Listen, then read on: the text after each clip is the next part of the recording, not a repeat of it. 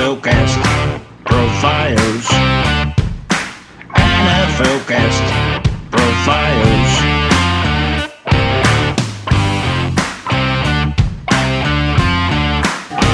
NFL Cast Profiles. Olá a todos! Eu sou André Buda Peterman, começando um NFLcast, agora um quadro dentro do NFLcast, NFLcast Profiles, inaugurando, basicamente, que meu querido amigo, meu quarterback, meu amigo pessoal, Rafael Maia, doutor Rafael Maia, o Milico, tudo bem? Ô, Buda, pô, tudo ótimo. O grande prazer estar aqui contigo, com o Vinícius, para falar um, um pouquinho aí sobre o futebol americano, NFL e o, e o caso né, do Deshaun Watson. Exatamente. E também menino Vini, o, o saudoso herdeiro do Barão de Mauá e parente do Baianinho de Mauá. Fala aí, pessoal. Boa noite, boa tarde, aquele abraço e vamos nessa. É isso aí. Hoje um assunto um pouco pesado, né? NFL Cast Profiles é mais ou menos isso. A gente vai conversar sobre ou com pessoas e personalidades do esporte ou também com alguma, talvez, hoje no caso, uma assessoria jurídica aqui é, do caso, esse caso escabroso do Deshaun Watson. Rafael Maia, para fazer uma breve introdução, é, advogado agora está, né, professor de direito também, é, me confidenciou que está estudando, né, confidenciou, me fala, a gente conversando sobre esse caso, Deshaun Watson me falou que está estudando sobre, está fazendo mestrado e estudando sobre direito americano. Já vou dar a palavra para ele explicar mais ou menos por que de estudar isso. E só para terminar a introdução, Rafael Maia é um torcedor é, fervoroso do, do, do, Houston, Texas, né? Eu, eu chamo de Milico porque conheço como Milico, mas o Rafael Maia, Milico, tu és um torcedor do Texans e né, professor de direito também, advoga, e, um, e agora está fazendo mestrado com, estudando um pouco da, das leis do direito norte-americano, beleza? É isso mesmo, Buda. Então, é, esse assunto, como você pode imaginar, chamou muito a minha atenção. Eu estou ainda no isolamento do, do Covid, então eu tive tempo. Então, uhum. nesses últimos tempos, eu li tudo que eu podia sobre esse caso. Acho que eu posso ajudar a tirar algumas dúvidas aí que a gente possa ter sobre esse caso, que é, é que é complexo mesmo, e é preciso que se faça essas distinções do direito norte-americano para o direito brasileiro, porque ele não é exatamente igual, tem umas doenças bastante peculiares e que levam para um lado ou, ou para outro nesse caso. Né? Por isso é importante entender o caso do Deshaun Watson pelas leis no, é, norte-americanas, que é onde ele necessariamente vai ser julgado. Né? Uhum. Eu queria que o, que o menino Vini fizesse as honras e perguntasse o que ele perguntou em off para ti, porque eu achei muito pontual sobre, sobre ser um torcedor e ver o que está então, acontecendo. Então, exatamente, porque a visão que todo mundo tem, né? A, a dos times e outras torcidas, ah, nossa, eu queria uma trade pelo Watson. Eu queria o Watson no meu time. Pô, o que estão fazendo com o Watson no Texans é errado. Tipo, tudo isso antes de entrar, né, o lado criminal, que foi revelado há pouco tempo.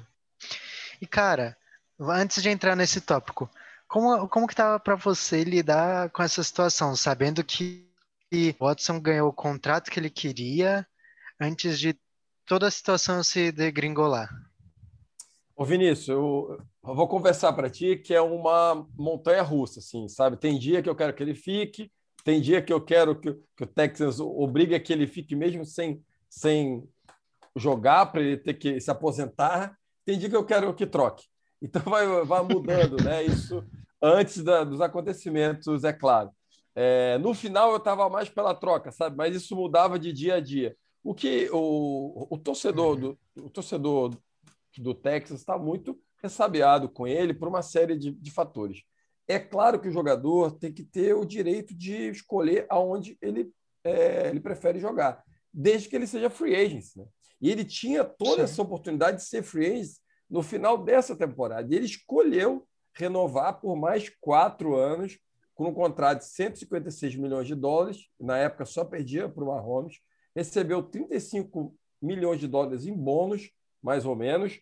Fez uma, uma entrevista chorando e depois fez uma carta que ele assina, onde ele cita nominalmente Jack Easterby e a família McNair, que seriam os motivos pelos quais ele estaria disposto a ou, é, exigindo ser trocado, né? Então, cinco meses depois de, assinar o contrato, sem que tenha ocorrido algo grave o suficiente, pelo menos que a gente saiba, para que ele queira ser trocado, deixa qualquer pessoa é, que torce para o Texas, no caso, né? revoltado, né?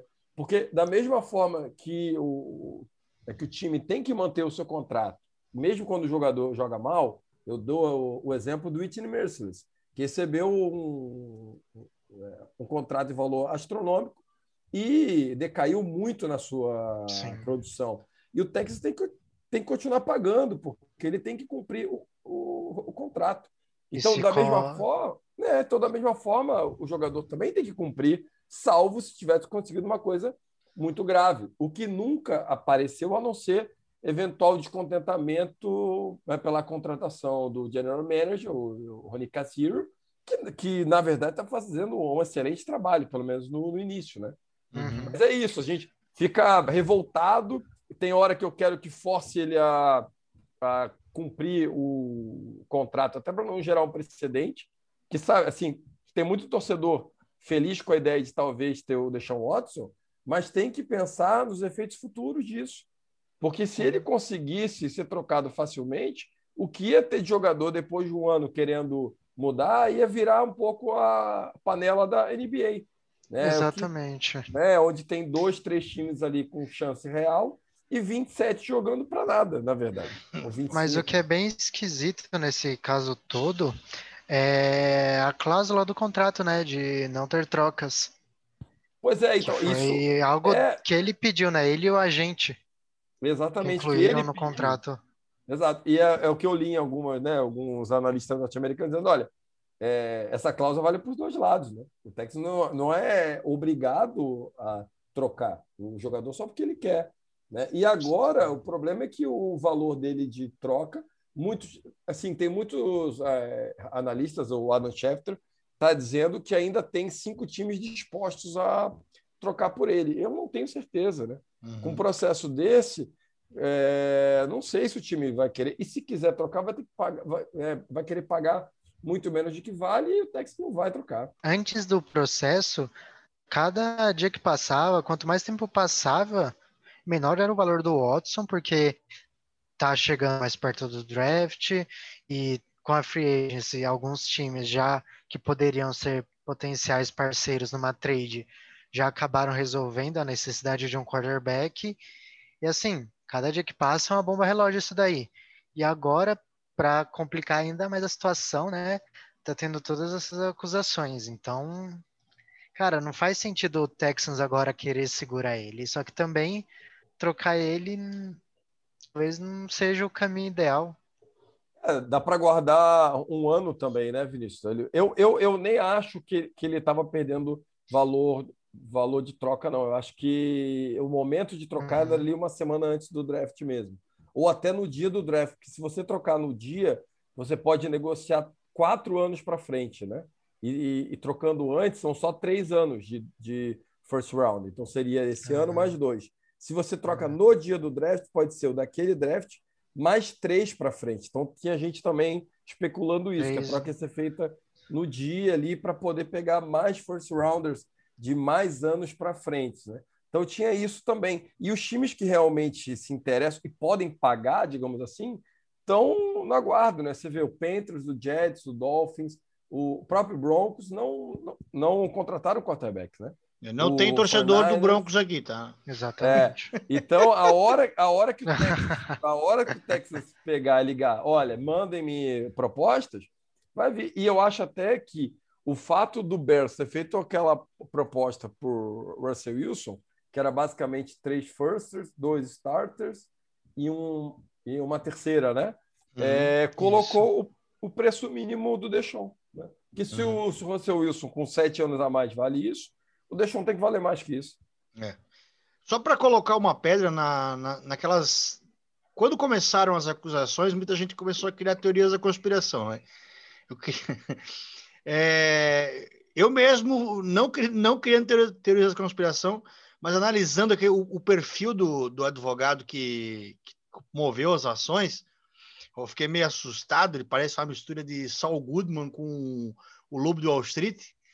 E, eu, eu, olhei aquele, o perfil daquele advogado e pensei, meu Deus, cara esquisito. Mas a, a maioria das pessoas, algumas pessoas, na verdade, desculpa, começaram a, a, observar esse caso e achar que era alguma conspiração da, do time contra ele. Pra, né? Eu queria que desse um, assim, a tua opinião sobre isso e sobre esse caso para a gente poder estar tá encerrando e passando para frente. Cara, eu acho realmente o, o timing é estranho, né? E isso gera essa, esse tipo de desconfiança. Mas se você para para pensar, o Texas não ganha nada com isso, né? Uhum. Porque com esse o, o, processo, como a gente daqui a pouco vai falar, ele certamente vai ter no mínimo seis jogos de suspensão, que é a, que é a pena que o Ezequiel Elliott teve, né? É, e, a, sem falar. A a jurisprudência que tu encontra para esse caso seria o, o caso Ezequiel Elliott. Na melhor das hipóteses para ele, sim. Uhum. Ou seja, provar que não houve nada, ele vai aplicar o Ezequiel Elliott. Então ele tem no mínimo seis jogos de. Mesmo que ele fique, ele não vai poder jogar. E, e pode ser que a suspensão dele seja muito maior. E pior, o, ou, ou pode ser que ele não seja suspenso e ele vá para aquela lista do comício, né? E na lista Exatamente. do comício ele não pode jogar e tem que receber então, para o Texas não faz sentido. E ainda que o Texas queira trocar, o preço dele cai, isso é, isso é natural. Então, o Texas não ganha nada com isso, entendeu? E no final do dia é um negócio, né? Para eles é um negócio, para nós é torcida, é coração, mas para eles é negócio. Então, não faz sentido nenhum financeiramente para o Texas criar esse tipo de conspiração. E aí, quando aumenta para 22 mulheres reclamando, aí você começa a pensar: olha, não é possível uma conspiração tão bem feita assim que convença 22 pessoas a assinarem um documento sabendo que aquele documento não é verdade. Uhum. Né? Isso aí, para hoje, eu acho que não, não tem nem mais como você querer levantar uma exposição dessa, pelo menos para mim. Né? Sim. É, esse caso do, do, do a gente pode, se de fato né, ele for condenado e tudo, e a gente. Ele, ele pode ter um destino parecido, pior que o Michael Vick? Pode, né, Buda? Porque se uhum. você olhar o que o Michael Vick fez, ele abusou de, de cachorro. Você sabe o quanto eu é. gosto de cachorro, né? Pipoca, meu cachorro, né? Exato. Mas é, aqui, se for verdade, ele abusou de 22. Se for verdade, ele abusou de 22 mulheres. Uhum. E numa, numa época onde isso não é mais aceitável. Talvez esse caso dele, há 10 anos, 10, 20 anos atrás, nem daria tanta repercussão. Aliás, muitos casos não davam, né? É, é então... muitos casos não deram. Diversas então, denúncias gente... de quarterbacks famosos até hoje na liga que passa batido e. Okay. Mas isso é uma, é uma evolução da sociedade, né? Com certeza. Sim, ainda é, bem. Uma série de, de comportamentos que antes eram tolerados, hoje não são mais. Uhum. Então, eu duvido que, se for provado, que a NFL vai perder a oportunidade de marcar um precedente até para fazer PR, né? É, hum. Relação pública. Exato. Eles vão querer, entendeu? Até, pô, a, a, acabaram agora de fechar um contrato novo de, de, televisão. Então, como é que fica com os patrocinadores é, hoje em dia se eles não, não, não fizerem nada, né? Então, a situação do Deixon não é nada fácil. É, eu acho que a situação do Deixon não é nada fácil. E agora estou falando sobre é, a, a NFL querer fazer um PR, né? Um, um, um relações públicas nesse caso.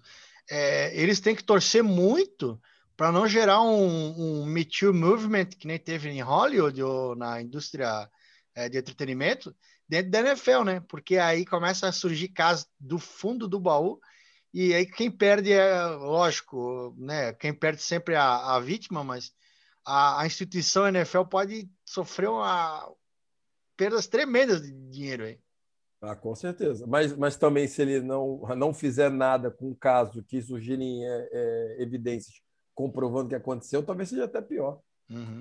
De, partindo desse pressuposto, a, a cultura do. De, a cultura de dar um, um, certo acobertamento de algumas alguns alguns comportamentos, vamos dizer assim, da, das estrelas, tanto na college quanto no, na NFL, será que ela acaba promovendo esse tipo de, de, de comportamento é, psicologicamente desses atletas?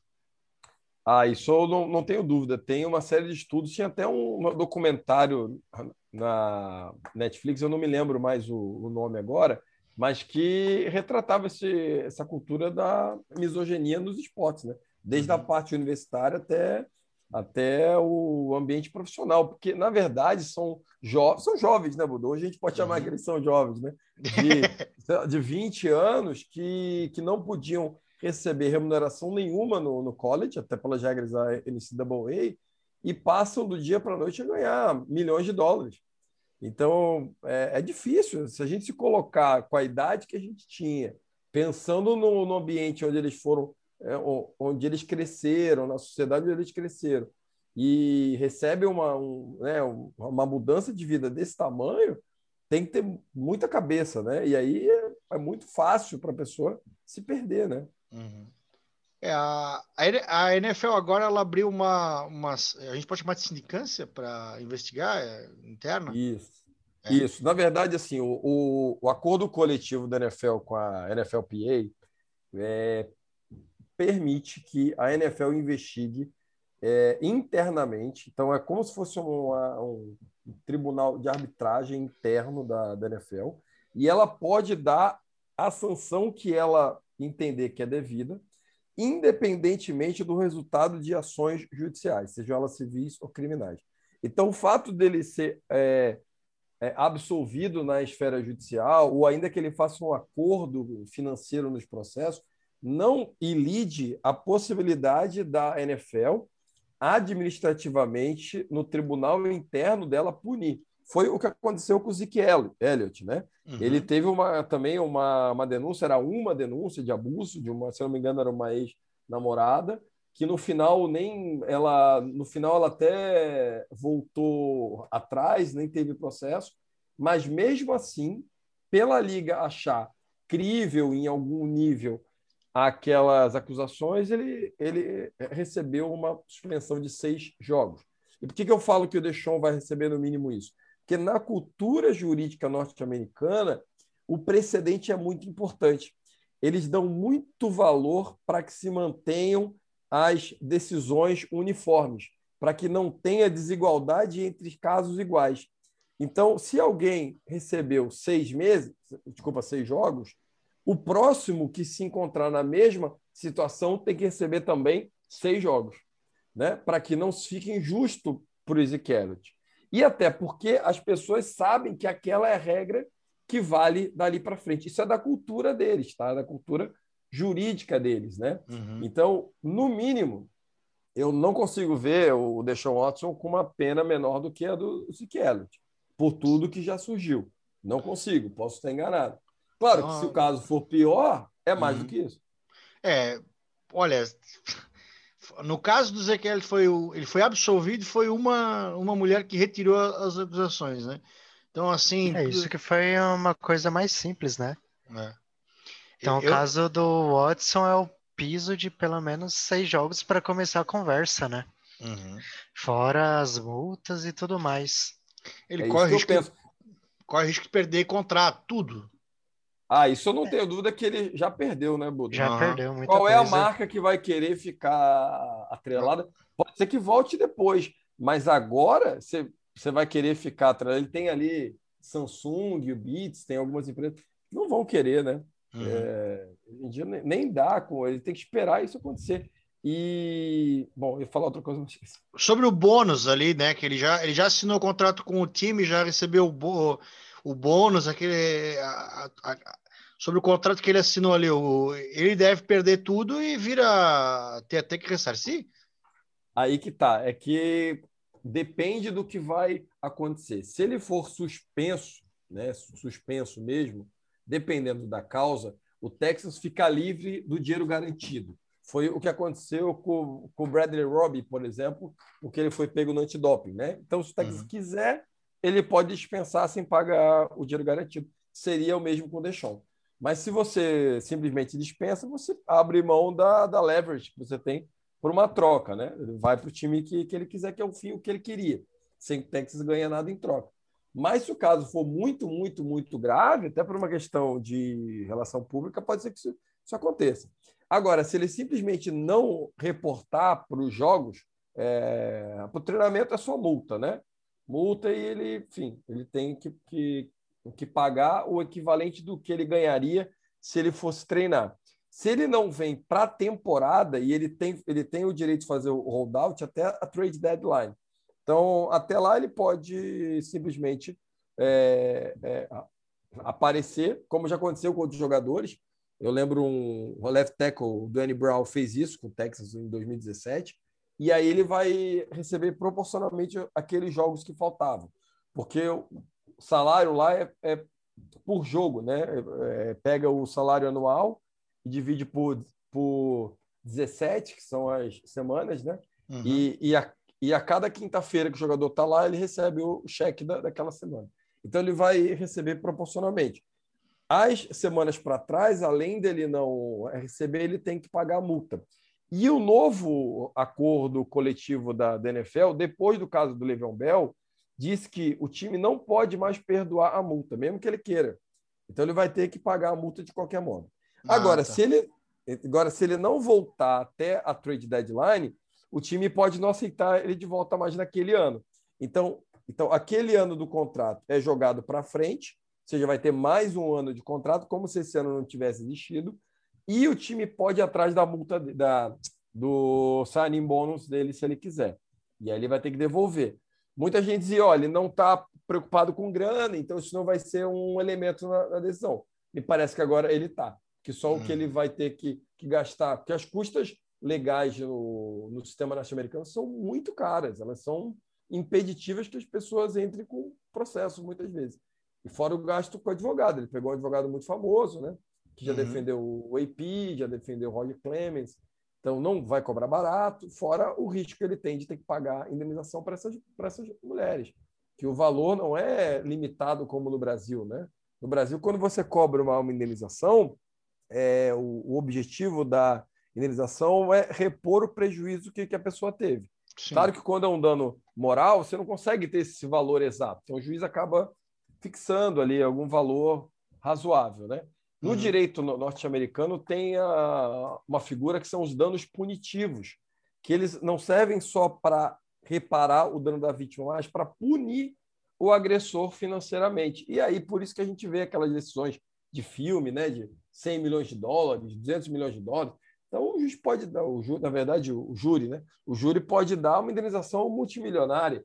É... O, o, júri, o júri, o, o, o júri pode é, decidir a, a, quantia de dinheiro que ele vai ter que pagar punitivamente? Pode, pode. Olha só. E nesse caso, o valor pode ser. Ele pode, assim, claro, na pior das hipóteses, né, Buda? Mas ele pode falir. Ele pode falir. São, são 13 processos. Então, assim, se ele for realmente culpado em todos, se a gente falar em ai, 10 milhões de dólares por processo, que não é um valor absurdo, considerando se ele realmente fez o que dizem que ele fez, são 130 milhões de dólares. É o contrato dele. Mas ah. custas honorários o contrato dele todo.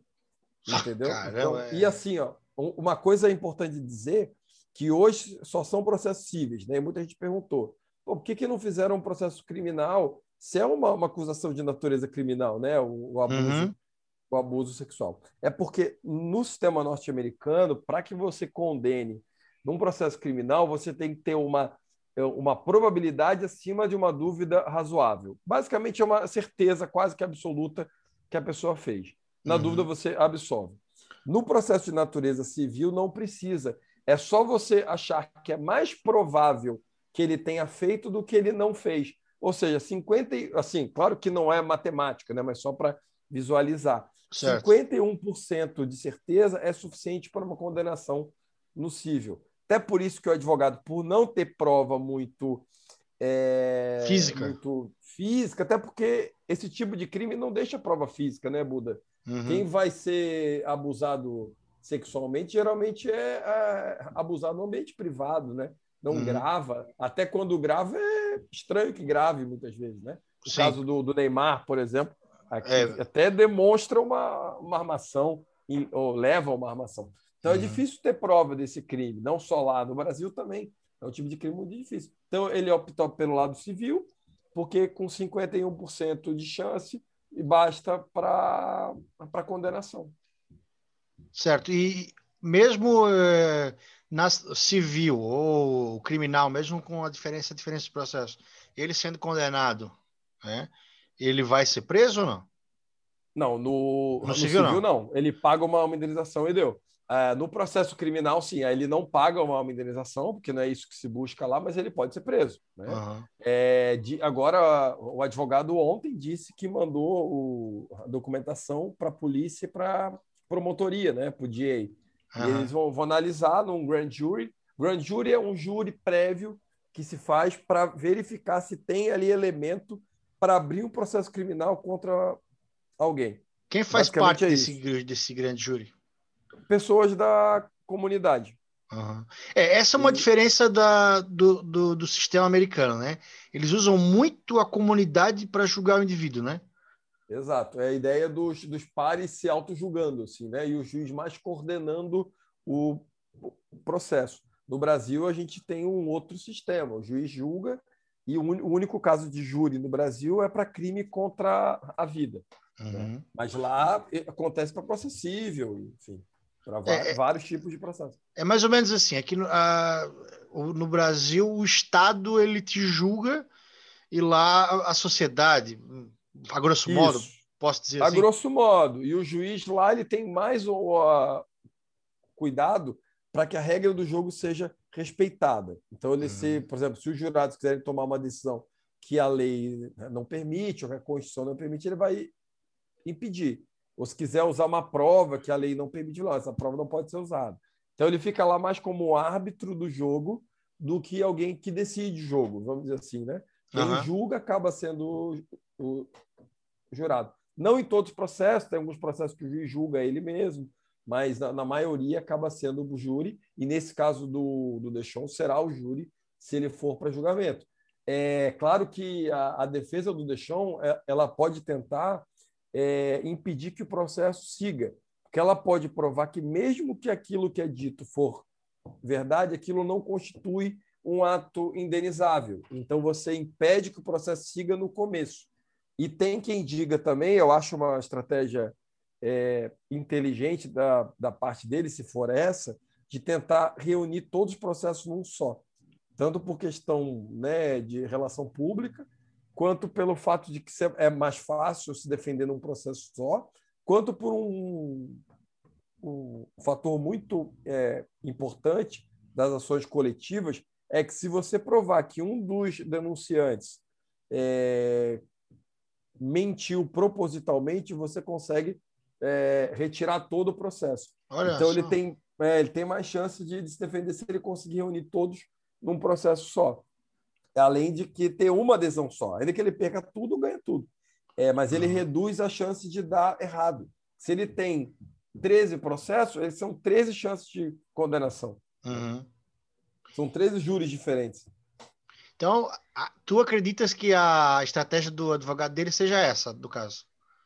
Eu acredito que vai ser. Não, não Aham. vi ainda né, a entrevista dele, é, mas eu acredito que vai ser por esse lado. É o jeito mais fácil que você consegue concentrar até estrategicamente, né, num processo só, do que você se defender em 13. É, é muito difícil, até para você fazer mesmo a sua defesa. Né? Uhum. Temos algum caso parecido com esse na, na- A gente vai ter que colocar alguma pessoa famosa, seja um- alguém da, do show business, que tu Olha, consegue um caso- lembrar? Eu acho que tem um, um caso emblemático quase todo mundo conhece, que é do O.J. Simpson, né? Uhum.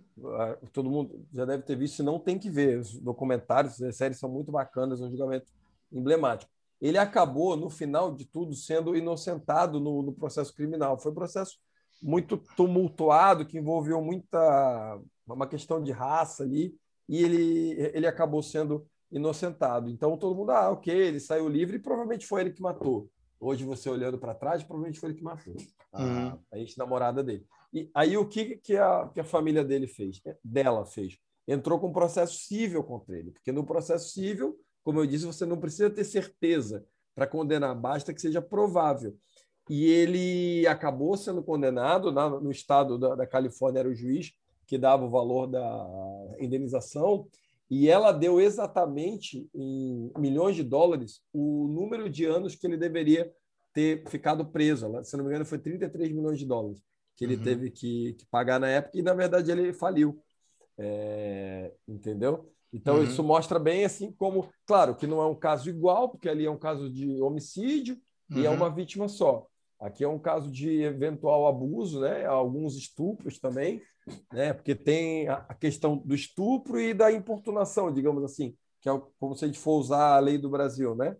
Ah, o estupro é quando você acaba tendo uma é, relação física mesmo, sexual com a pessoa, né? Ainda que não seja penetração necessariamente, pode ser é, sexo oral ou até passar a mão em partes íntimas, hoje configura o estupro.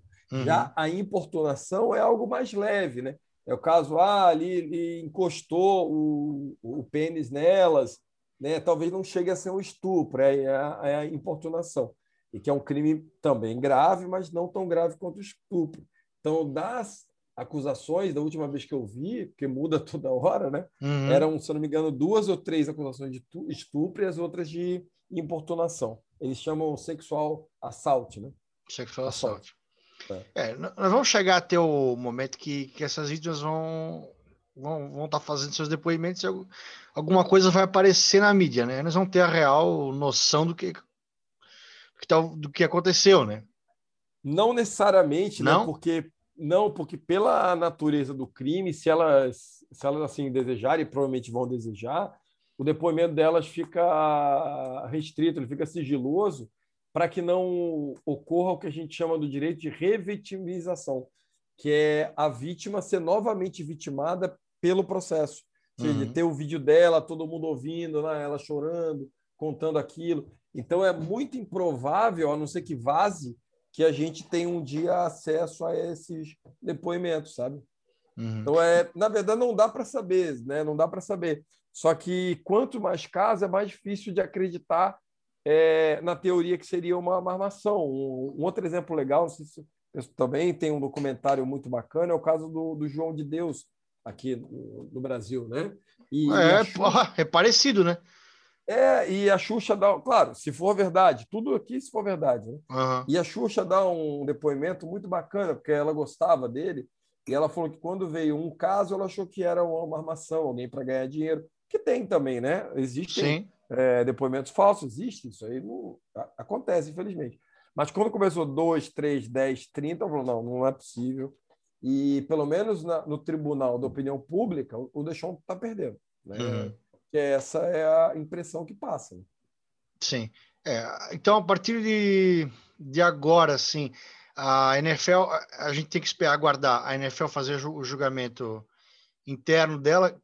Teoricamente, será mais rápido do que o julgamento, o, o processo civil americano? Muito provavelmente. É, uhum. o, que se fala no, no processo no, no, Texas é que leva em torno de 18 meses né, para julgar. Então, ou seja, a gente está falando de duas temporadas. Né, Caramba. Né, 18 meses, né? E agora, o da Liga vai ser, provavelmente, vai sair antes. Uhum. Eu, eu acho improvável que a Liga comece sem que tenha alguma definição sobre isso, ou, ou sendo condenando ou não. Né? E aí a situação dele fica totalmente parada. Né? Tem, tem, como eu disse, o Adam Scheffler disse que ele que tem time que quer trocar e que está disposto a ficar um ano sem, porque é um jogador que vai mudar o futuro da, da franquia. Então, existe a possibilidade, vamos falar bem, é, bem assim, no campo da, da, da, do achismo, existe a possibilidade da NFL não, não condenar ele e ele ficar dois anos jogando até ser julgado. Tem, tem, tem possibilidade. Uhum. Existe a, a, a, chance da NFL dar seis meses de, de gancho ou até um ano. O, o, o que tu acha até agora que, que a NFL vá, vá proceder? Como tu acha que a NFL vai proceder?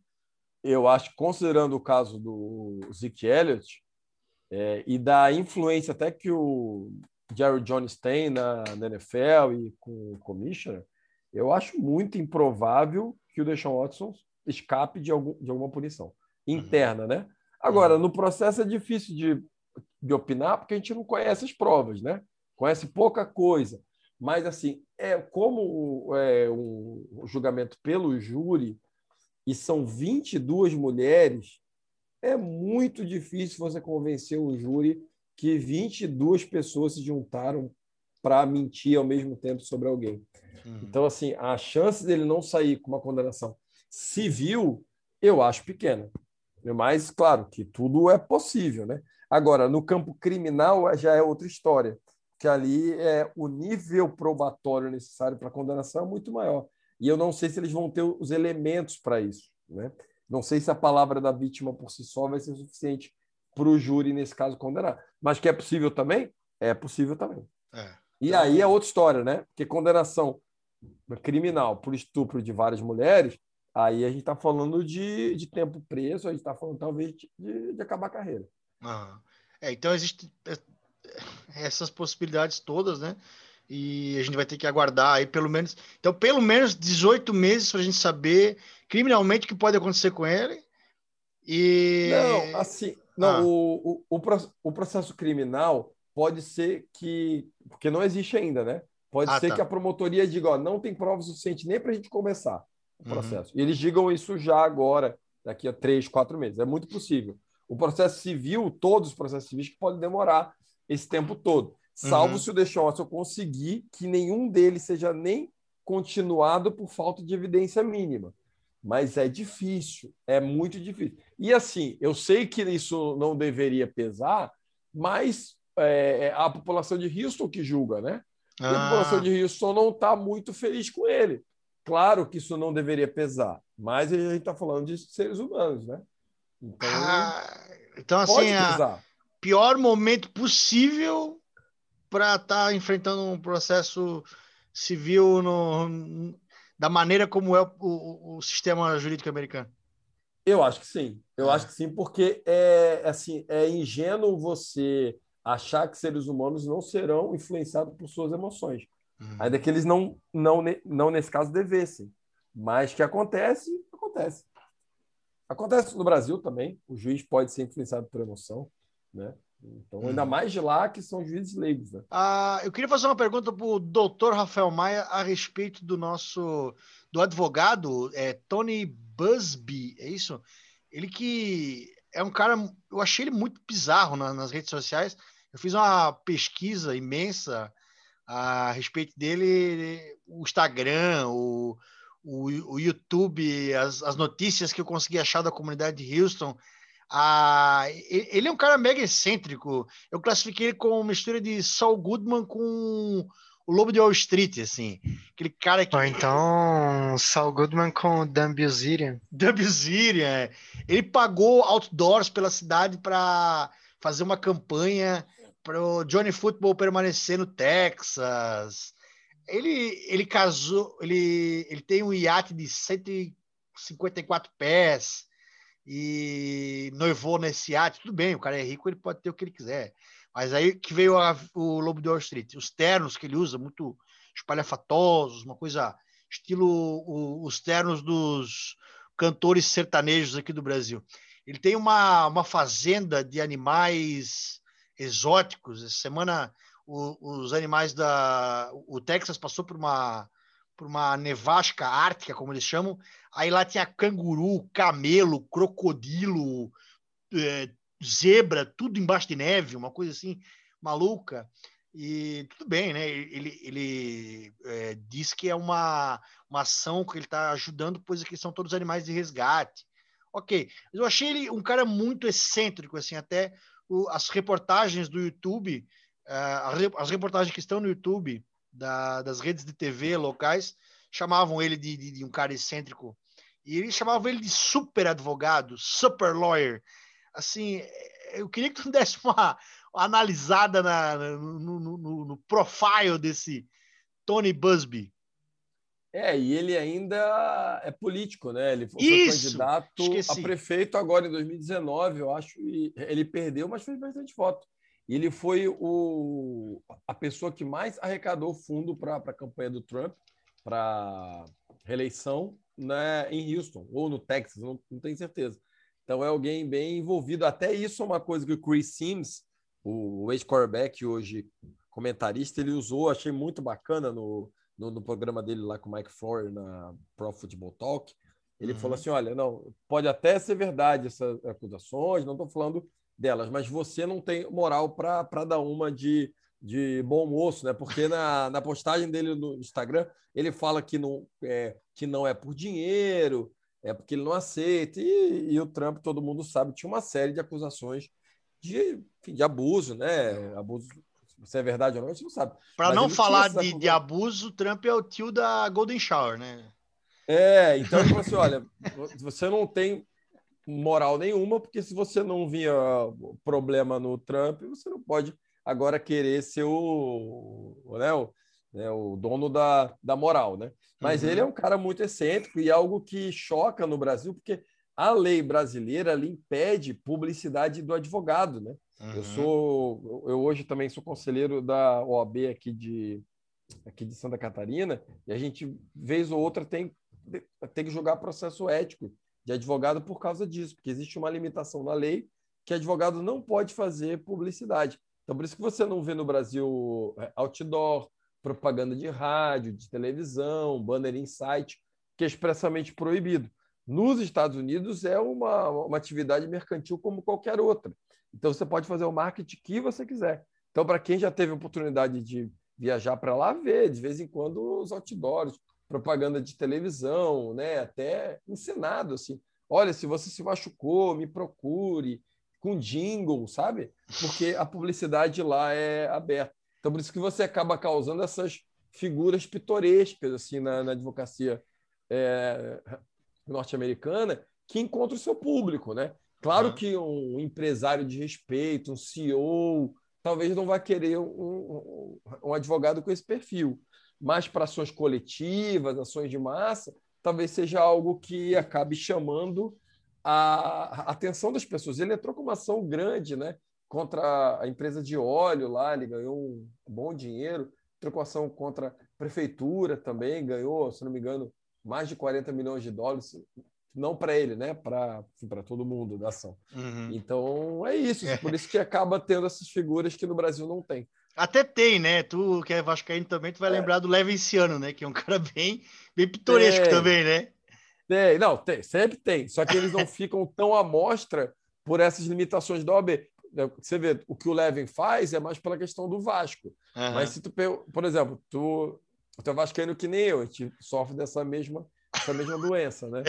Então, por exemplo, se eu te perguntar qual a área do direito que ele atua, qual caso grande, você talvez não saiba me dizer. Eu só sei um caso que eu acho extremamente maluco, que ele quer. Ah, o do Edmundo? Não, ele processa. É, isso aí é cabuloso. Ele processa o governo alemão é, que exige indenização por ter afundado um navio pesqueiro na Segunda Guerra Mundial na costa do Rio de Janeiro. Olha só, não sabia, não sabia. Mas você vê que tem, tem bem, bem menos publicidade, né? Por causa do, É. desse sistema mesmo. Uhum. Mas o caso dele ser essa figura pitoresca, como tu citou, não descredita nenhum, nenhum grau né, a- o, o processo e, a- e e as vítimas, no caso, né? Não, então, as vítimas não, mas que pode ter influência no resultado do julgamento, é, ainda mais para um júri, pode, né? Tanto Uhum. positivo quanto negativo, porque a, no, no júri eu já fiz também alguns processos de tribunal do, do júri, claro que no, no Brasil, é, a figura do advogado conta, é um, é um elemento também. Se ele é ou não é ou não carismático, se ele sabe vender a sua versão dos fatos ou não, é um elemento que entra na, na decisão. Claro que tudo isso é inconsciente na cabeça do, do jurado, né? Mas Uhum. acaba entrando. Também, se ele for espalhafatoso demais, isso pode repelir quem está ouvindo. Não, essa pessoa não deve estar falando verdade pela conduta dela.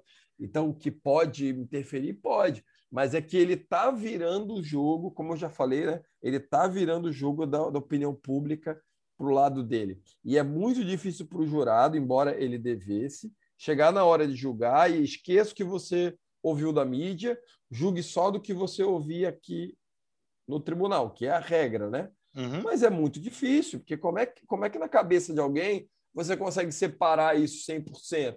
Como é que você não vai ser levado pelas informações que você já tinha do processo? É quase impossível. Então, tudo isso que está acontecendo hoje na mídia, no debate público, no debate no Twitter, é, acaba tendo um efeito, sim, no, que, assim, que não deveria ter, mas que tem no Uhum. julgamento. É, e quem são as pessoas que, que são é, chamadas para fazer parte do júri? São, são comuns, né? São pessoas da, da comunidade que se inscrevem, enfim, são eleitos. É, lá, o, o júri geralmente leva muito mais tempo do que no Brasil, né? Então, E as Uhum. pessoas. É, é que depende do estado. Cada estado tem uma lei, eu não sei dizer exatamente a do Texas, tá? Aham. Mas eles geralmente ficam é, isolados, né? Até que julgue o processo. É, para quem quiser E- aprender um pouco mais sobre isso, é, acho que tem um, um episódio dos Simpsons, né? Lá. Tem Cara, tem episódio do Train The Office disso daí. Tem? Nem o lembro. estrangulador de Scranton. É. Menino Vini que é fanático pelo The Office, mas eu lembro que o, tinha um episódio dos Simpsons que o, o Homer queria acabar rápido com aquilo lá e, e ele tava puto que o processo ia se alongar e eu até te interrompi, mas, ah, tu Não, mas é que às isso, é vezes isso eles continuam o final de semana inteiro ali, trancados no hotel, né? É porque em alguns é, estados, para alguns tipos de, de processo, especialmente criminal, você tem que ter unanimidade. E Ah. eles ficam conversando entre eles até chegar numa unanimidade.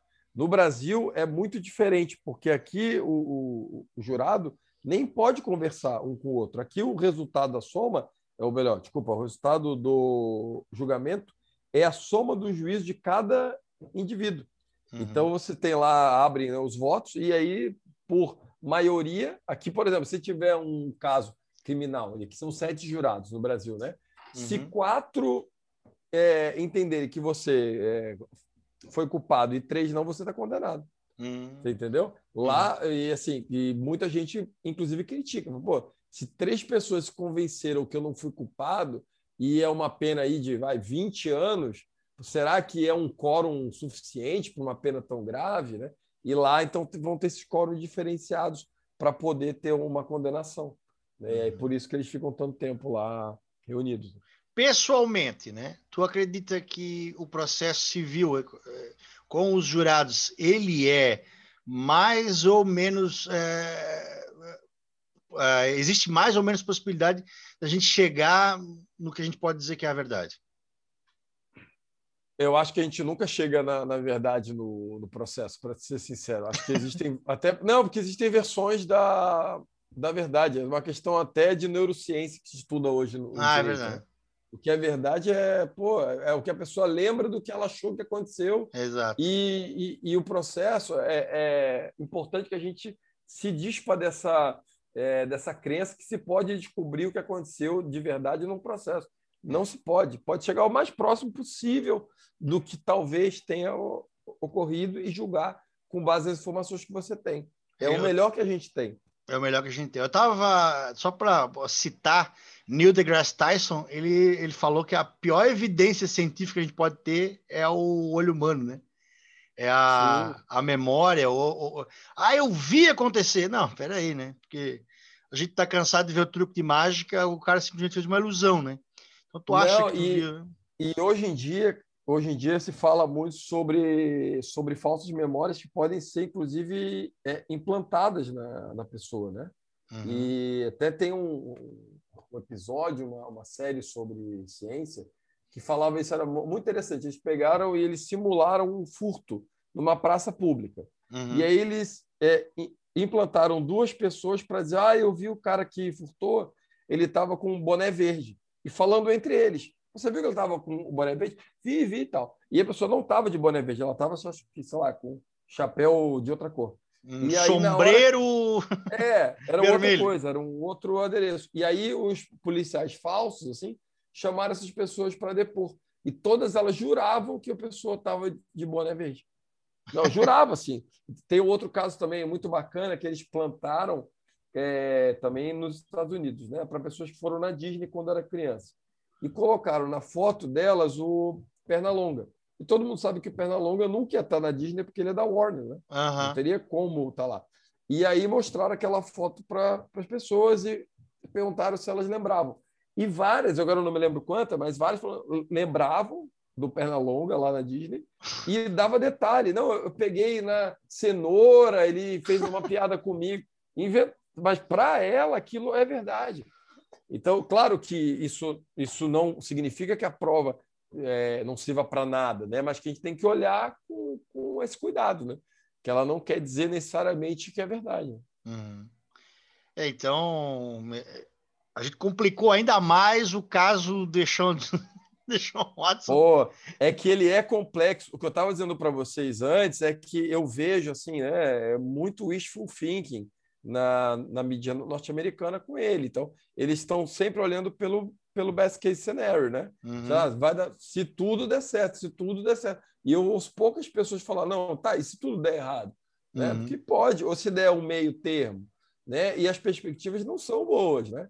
Claro que eu entendo que que o jornalista ele também não quer ficar mal com o atleta, né? Porque depois não vai querer dar é, entrevista. Eu sei de tudo. Às vezes alguns têm relação pessoal própria com atleta e não quer, ou é ex-atleta, né? Eu até comentava do Shannon Sharp, né? Que foi foi tarente do, do teu Broncos, né? Uhum. Ele é comentarista do Undisputed, junto com o Skip Bayless, né? Um programa de, de debate que tem vários outros lá. E ele estava comentando uma coisa que eu achei muito interessante. Ele fala da vida dele. Ele falou: eu sou atleta, eu preciso de. ex-atleta. Eu preciso de massagem, eu sinto dor. Só que há 20 anos eu uso a mesma massagista. É uma mulher que eu conheço, que eu confio. Ela, eu pago o avião, ela vem, me faz a massagem e volta para casa. É, e pronto. Então, falou: no mínimo, o Deixon deu, vamos dizer assim, deu sopa para azar. Né? Uhum. De ter 22 massagistas diferentes no espaço de um ano, de não. Aí o, Chris Sims falou: olha, é, eu, quando recebia massagem, a minha mulher ficava junto no quarto, na, na sala. É, tem uma esposa, né? O outro uhum. falou: olha, ele, é, eu boto uma câmera para gravar. Porque se alguém disser que eu fiz alguma coisa, eu tenho a, câmera. Uhum. Porque, de fato, na, na massagem, é, a coisa pode ficar dúbia, né? Pode, assim, eu, porque o Sims falou: eu preciso de massagem no glúteo. Ele falou que quando uhum. joga pela, pelas. Enfim, a gente já, já jogou, né, Buda? Sim. Então, é possível que isso vire motivo de piada, mas dependendo do jogo, a gente ficava com dor no glúteo, né? mas é verdade, né? Eu, eu acho que você então, não deveria dever. O Buda é. era o famoso bumbum guloso do time. Não, e, o, e, o, Buda, uma época, foi center, então Olha. tem todo aquele, aquele contato, né? Rafael Maia, quarterback, eu era center, agora eu tava com então, dores no glúteo. isso, né? Não, e aí o, o Christian falou, muito interessante, que tem algumas massagistas que se sentem desconfortáveis. Uhum. Ele, aí ele falou: não, tá, tudo bem, você não quer fazer, mas eu vou contratar outra próxima vez. Mas é que, claro, agora, que isso pode também ser uma forma de abuso? Pode também. Mas como é que a gente vai saber não estando lá naquele dia?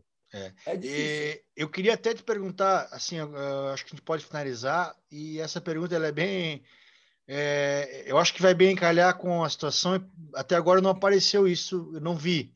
Mas o, o, o fator da hiper ou super sexualização da, de algumas profissões, né? Talvez a, alguém venha reivindicar essa, essa pauta, né? Porque como como ali falou, a massagem ela pode ser erótica, como ela pode ser uma massagem para dor esportiva, né? E, e Imagina como se sente uma, uma mulher que ela é, ela é, além de massagista, ela pode ser fisioterapeuta, por exemplo, e aí ela está sendo assediada sexualmente, sendo que ela tem anos de estudo e o trabalho dela é sério, né? Isso, pô, isso é bem complicado.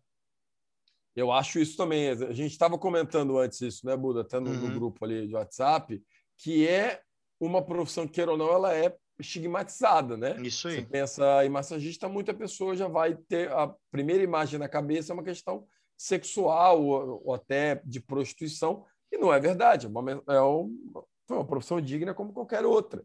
Né? Uhum. E, e claro que essa percepção pode ter passado na cabeça dele de achar, olha, se ela é massagista e eu sou rico, sou famoso, é claro que ela vai querer sair comigo de uma forma diferente do que só a massagem profissional e, e ele se, se chocado ela não querer, o que seria, na verdade, um, uma má interpretação dele, né? porque ela tem, obviamente, todo o direito de não querer e de Exatamente. apenas trabalhar, né? E, e é isso, eu volto no número, né? É difícil você ignorar o número de denunciantes. É, né? Não, não, dá para ter 20, 22 é, erros dele, assim, né? Julgar. É, claro que cada caso é um caso, tem que ser julgado separado? Tem. Mas é inegável que o fator de número de casos seja levado em consideração. Uhum. É inegável. Porque não é mais. É que, é, no começo, muitos repórteres falavam assim: é a palavra dele contra ele, então, fala, dele contra ela, ri versus. E Uhum. agora ficou ri versus xi, xi, xi, xi, É. xi, xi. É difícil. Tá louco. Haja guarda-chuva para essa chuva de É. notícias ruins, né? Mas é. É verdade. Mas É é assim, o, o Buda, eu torço para o Vasco, eu torço para o Texas, então eu quase não tenho mais assim um momento de felicidade esportivo, sabe? Qual, qual é o teu eu- time de beisebol? O Angels também não ajuda. E na, na basquete é o, o Pelicans, que eu achei que agora ia bem, o Zion também. O time tá ganhando não- por 15 pontos, faltando 10 minutos, perde jogo. E né, NHL tem algum tipo? Acontece, faz parte da vida. É, não, bem. Ah, é- NHL eu torço pro Ducks, mas eu acompanho pouco. Meu Deus do céu.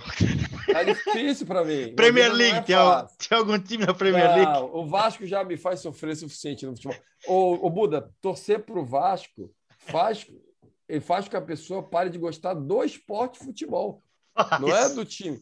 Porque o Um esporte é exemplo muito disso é o chato. Sarmento, Buda. É que o esporte se torna chato, o jogo do Vasco é chato. Parece um outro esporte. Então você não sente nem mais vontade de assistir. Não tem É. gol, o time não faz jogada, não tem bola na trave, nada, É. o jogo é ruim. Ó, tem uma dica para ti. Cricket. Ah, não, já tem esporte demais. O Texas já me toma muito tempo.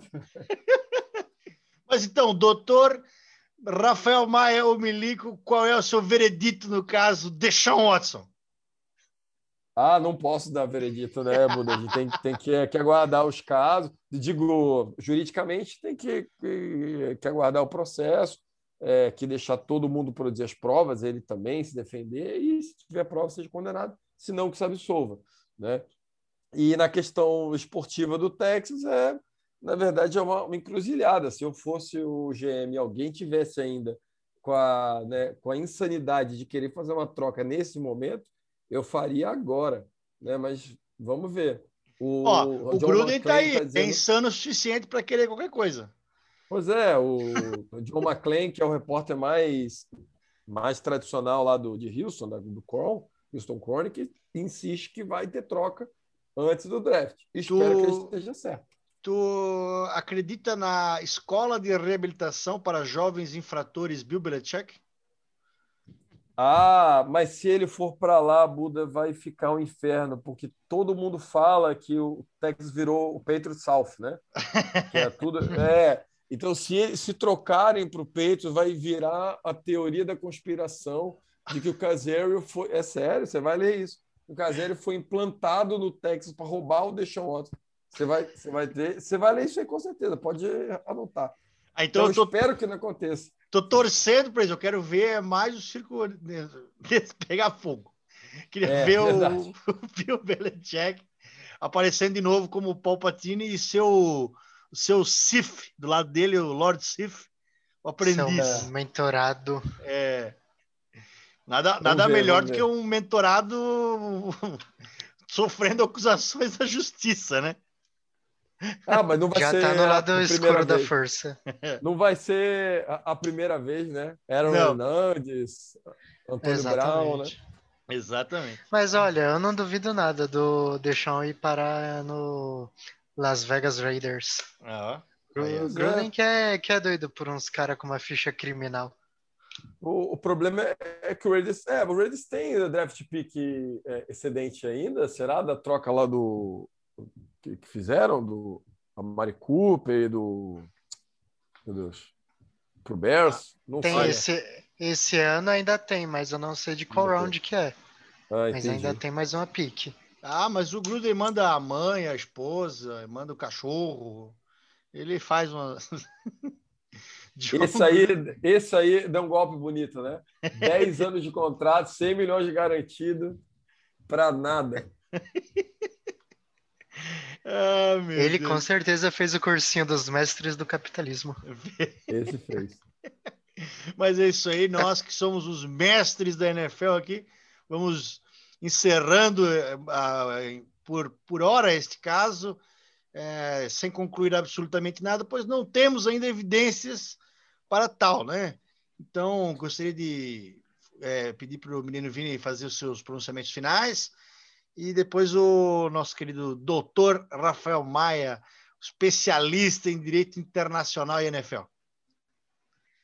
É isso aí, pessoal. Primeiramente, queria agradecer o Rafael por ter gravado conosco, ter tirado um pouquinho do tempo dele para explicar para a gente. Pô, foi uma dinâmica sensacional. A gente trouxe algo bem fora da curva, além de toda essa visão de um profissional da área, né? E também a visão de um torcedor, né? Porque o que muita gente vê é o aspecto de torcedores de outras franquias, né? Ninguém se coloca no lugar, tipo, fala, e se fosse o meu quarterback que se tivesse fazendo essa patifaria toda? E se fosse o meu time sendo prejudicado? E isso é sensacional, você vê o outro lado da moeda. Gente, eu só quero realmente agradecer. Não, foi um prazer, foi um baita bate-papo aí, muito prazeroso, e estou à disposição né, para outras situações que tiverem, ou de repente, se esse caso também desenvolver, estou sempre à disposição de vocês aí. Um grande abraço. Para vocês, é claro, para os ouvintes. Né? É isso aí. Valeu, doutor Rafael Maia, o Milico, meu quarter... eterno meu quarterback. Muito Bull Sempre. do center do bumbum guloso. Não, mas ele, ele era mais linebacker. Né? Foi uma É. questão ali de necessidade. Ele se doou para o time. tá cada Olha vez pior. só, um exemplo de companheiro de equipe. Beleza, então, valeu. Obrigado, doutor Rafael Maia Milico. Muito obrigado por essa aula né, que a gente teve agora aqui de direito. Ah, achei extremamente proveitoso. Agradeço imensamente, agradeço a todo o pessoal que nos ouviu. Hoje a gente não conseguiu fazer um negócio sério, não foi, não foi, não foi curto, porque o assunto é muito espinhento mesmo, então a gente teve que é, discorrer mais tempo aí sobre o caso. Até poderia tomar um pouco mais de tempo, mas a gente conseguiu resumir muito bem. Muito obrigado, menino Vini, muito obrigado, Rafael Maia, e obrigado aos nossos ouvintes. A bola é sua. NFL Cast Profiles. NFL Cast Profiles.